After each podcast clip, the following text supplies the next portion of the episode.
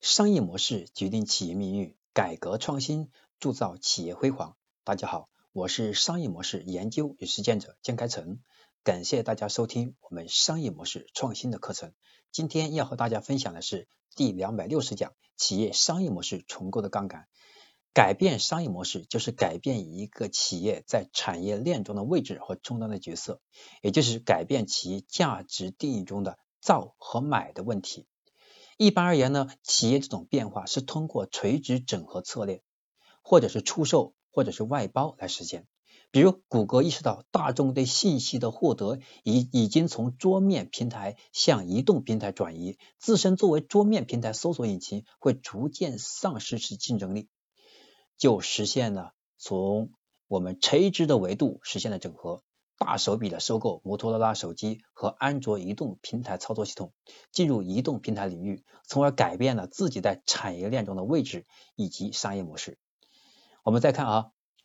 在这个过程当中，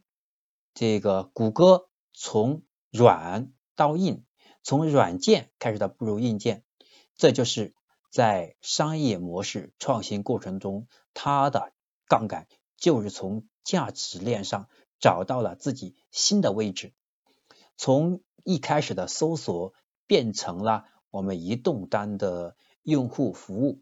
所以它变成了一个从搜索引擎变成了从软到硬为用户提供了一整套的移动端的解决方案。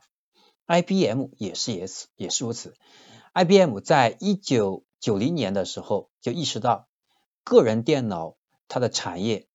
将会无利可图，所以他很快的就把此业务出售出去，进入了 IT 服务和咨询业，同时扩展他的软件部门，一举改变了他在产业链中的位置和他原有的商业模式，由硬由硬件变成软件。甲骨文，对吧？也是这样，一路从软件到硬件，由硬件到软件，这一步一步步的发展过来。就是因为我们企业的发展过程当中，我们看到了新的机会，我们看到了产业链上有新的变革，所以我们迅速的进行业务的变革，进行价值的重新定义。我们要重新去改变我们现有的商业模式，升维到一个新的维度。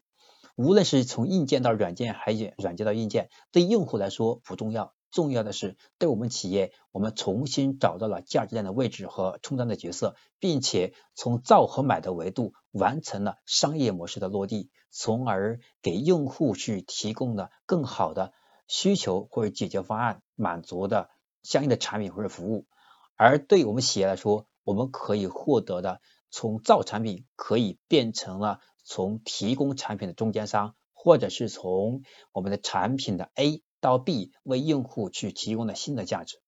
这是我们商业模式重构的杠杆，就是改变其价值定义中的造和买，从而实现我们商业模式的升级或者是重构。这是我今天要和大家分享的我们商业模式创新课程的第两百六十讲，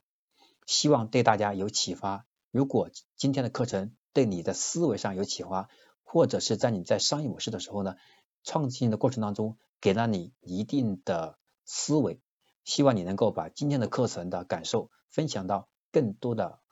这个微信朋友圈和更多的微信群，让更多的朋友和你一起共同成长。感谢您的收听与分享，我是商业模式研究与实践者金开成。今天我们的课程就到这里了，那么下堂课程我要和大家分享的是我们商业模式创新课程的第。两百六十一讲产业维度来创新商业模式。下堂课程我们将会在更高的维度，从产业维度来看我们商业模式如何去寻求更好的突破，如何找到新的增长机会。这是我们下堂课的内容。我们下堂课再见。